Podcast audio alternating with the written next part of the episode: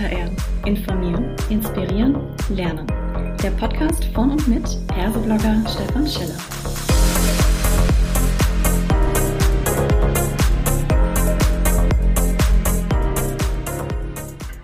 Hallo und herzlich willkommen zu einer weiteren Ausgabe von Klartext HR. Heute habe ich mir die Anne Schüller mit ans Mikrofon geholt und wir sprechen über das Thema Selbstwirksamkeit, Voraussetzung für erfolgreiche Kollaboration. Hallo Anne, schön, dass du da bist. Magst du dich vielleicht kurz selbst vorstellen? Ja, äh, zunächst mal herzlichen Dank, dass ich bei dir sein kann. Äh, hallo an die Hörer auch, äh, die sich interessieren für das Thema Selbstwirksamkeit. Und äh, ich stehe, ich bin also ganz lange in Unternehmen gewesen. Ich kenne also die Unternehmensseite, verschiedene, äh, ich war im Sales, ich war im Marketing und habe mich vor 20 Jahren selbstständig gemacht und stehe heute für das Thema kundenzentrierte Unternehmensführung. Zunächst äh, ist äh, da immer der Kunde. Damit wir aber am Ende des Tages den Kunden glücklich machen können, müssen wir uns erst mit dem Inneren eines Unternehmens auseinandersetzen. Erst wenn es drinnen im Unternehmen passt, dann können wir es auch optimal für die Kunden machen. Deswegen habe ich immer beide Aspekte, kundenzentrierte Unternehmensführung. Mhm. Äh, das klingt auf jeden Fall nachvollziehbar. Und jetzt kommt da der Begriff Kollaboration ja immer häufiger vor. Und jetzt haben wir das Thema Selbstwirksamkeit. Wie, wie geht es denn in deinem Sinne zusammen? Ja, also über das Thema Selbstwirksamkeit an und für sich sprechen wir ja schon länger. Das ist ursprünglich von einem kanadischen äh, Psychologen, Albert äh, Bandura, mhm. ist das ins ähm, Leben gebracht worden oder in die Businesswelt gebracht worden. Da geht es um das äh, aktive Ergreifen von Möglichkeiten aufgrund der eigenen Überzeugung, dass wir Herausforderungen mit Hilfe unserer Fähigkeiten und eben auch aus eigener Kraft erfolgreich bewältigen können. Mhm. Und ähm, das bezieht sich eben auf eine einzelne Person. Heute müssen wir aber in den Unternehmen kollab kollaborativ tätig sein. Ja, das mhm. heißt, wir müssen uns, ähm, die Forderung ist ja auch uralt, wir müssen uns aus den Silos nun endlich wirklich, wirklich lösen. Und ähm, die tatsächlichen Aktivitäten im Unternehmen, die gehen immer quer, quer durchs Unternehmen. Also nicht top-down wie in Silos, sondern quer. Ähm, Nachhaltigkeit ist quer, Digitalisierung ist quer, Entbürokratisierung ist quer. Die Reise des Kunden durch die Unternehmenslandschaft läuft eben quer durchs Unternehmen. Das heißt, wir müssen uns also zusammensetzen in interdisziplinären, abteilungsübergreifenden Gruppen, mhm. Menschengruppen, die selbstwirksam arbeiten dürfen, um Großes letztlich für die Kunden zu bewirken. Und das verstehe ich unter kollaborativer Selbstwirksamkeit. Okay, das heißt, dieses Selbst bezieht sich auf die Gruppe, die da zusammenarbeitet an der Stelle, ja? Ja, richtig. Jetzt ist es ja heute auch mal trotzdem ausgehend von dem Thema Wirksamkeit. Ähm, in Unternehmen, je größer die sind, desto mehr Player habe ich ja da im Boot. Natürlich reden wir immer auch von cross-funktional besetzten Teams, aber selbst da sind ja nicht alle drin. Ich habe prozessual ja immer noch weitere hinten dran.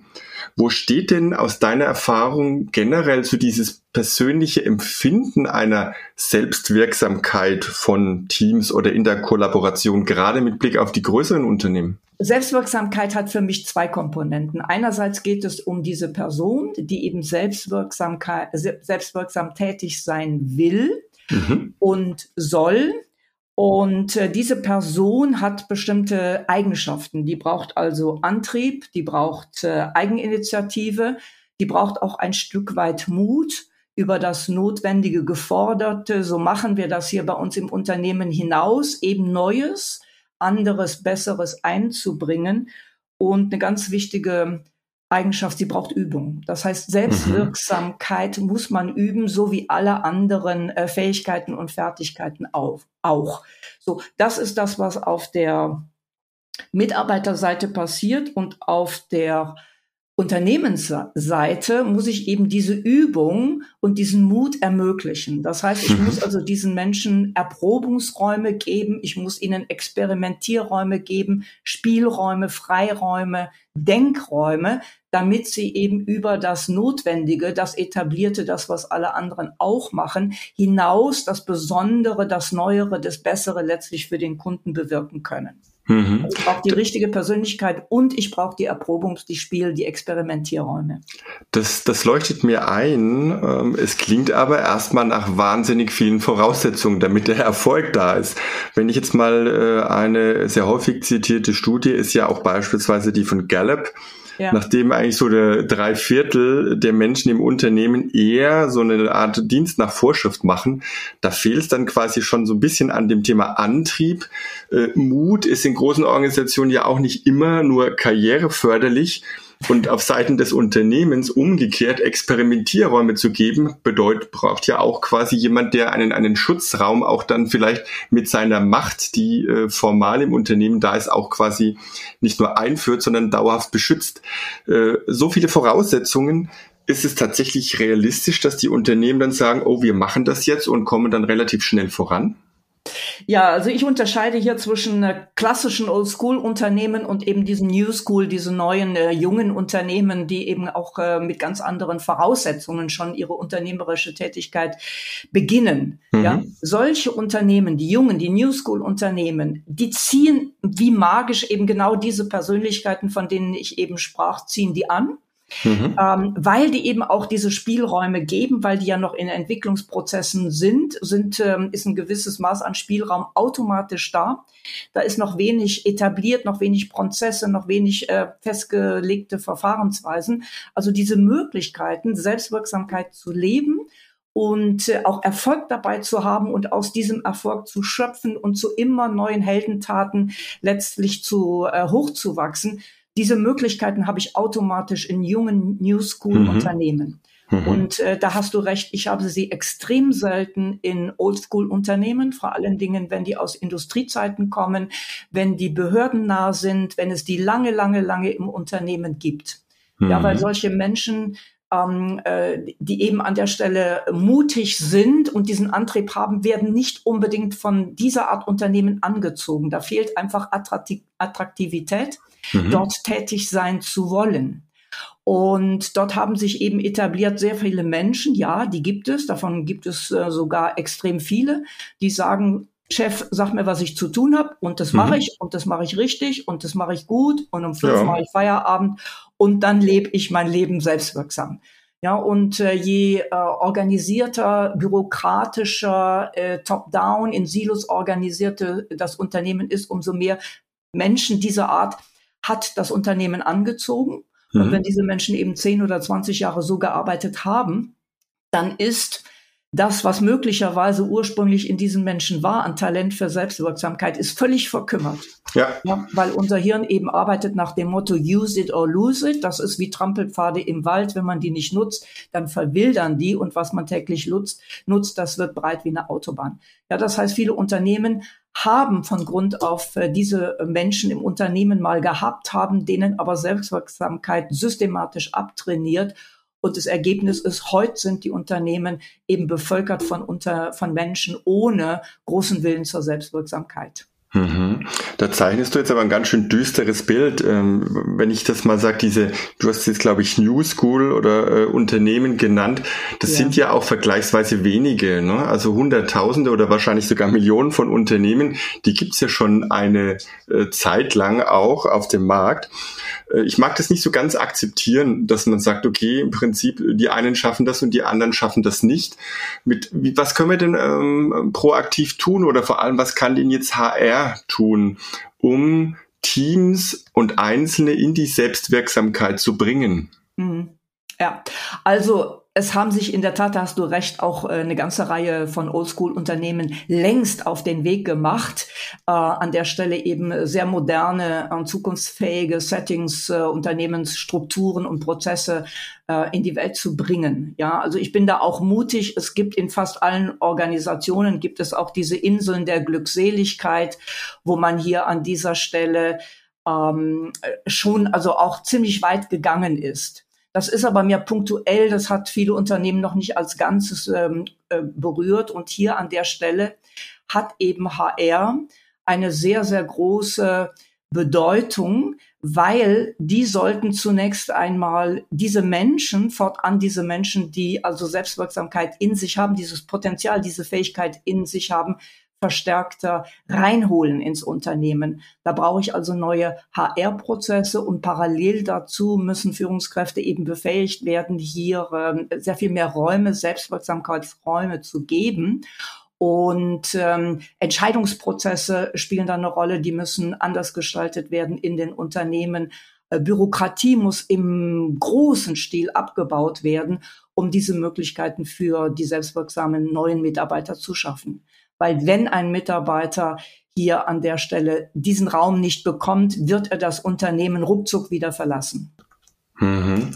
Vermutlich drehen wir uns ja gerade fast sogar ein bisschen im Kreis, weil HR per se ja auch mal über seine eigene Selbstwirksamkeit als Teil der Organisation vermutlich gerade sehr stark nachdenken muss. Ne? Ja. Wie wirksam bin ich denn auch als HR? Ja, ja. Wie ja. siehst du das?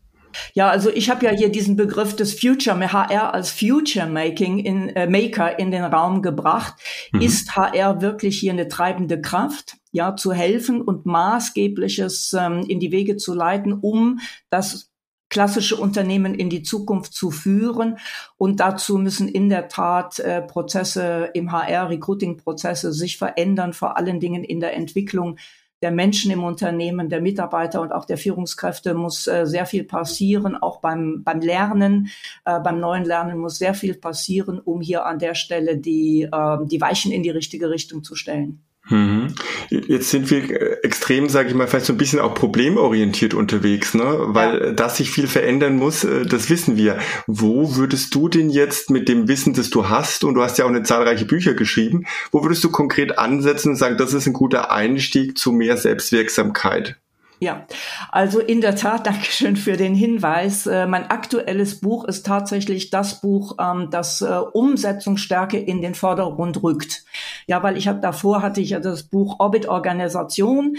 Da habe ich eben diese neue Organisation Orbit, ähm, also abheben und kreisförmig äh, denken und handeln, habe ich in den Raum gestellt und habe dann eben sehr schnell auch festgestellt, ähm, ja, der Wille ist da, aber viele Führungskräfte wissen dann nicht konkret, wo sie ansetzen können. Und an der Stelle favorisiere ich Quick Wins. Mhm. Das heißt, wir versuchen nicht das große Ganze zu verändern, sondern wir gehen mal los.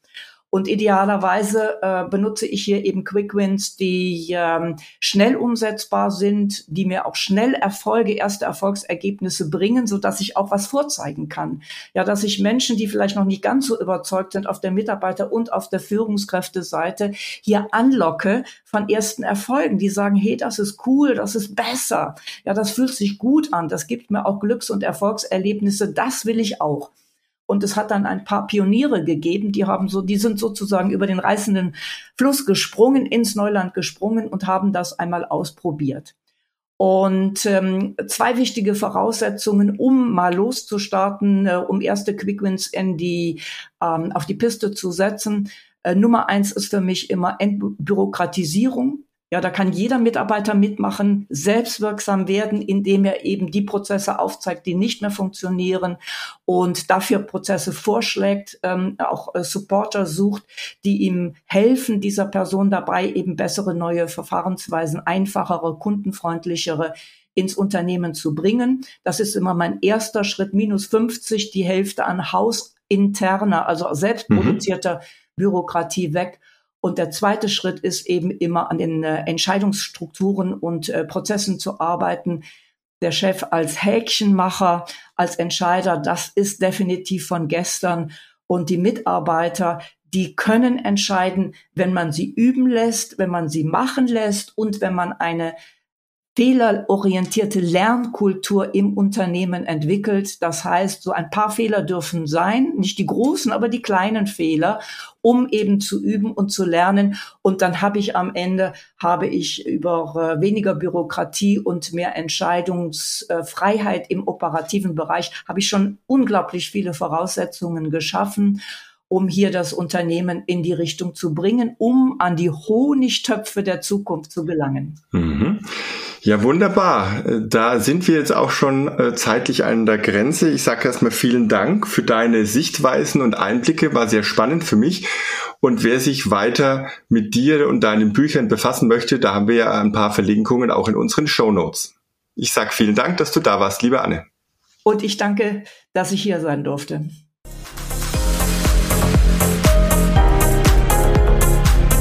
Das war eine weitere Folge Klartext HR. Informieren, inspirieren, lernen. Der Podcast von und mit Perseblogger Stefan Scheller.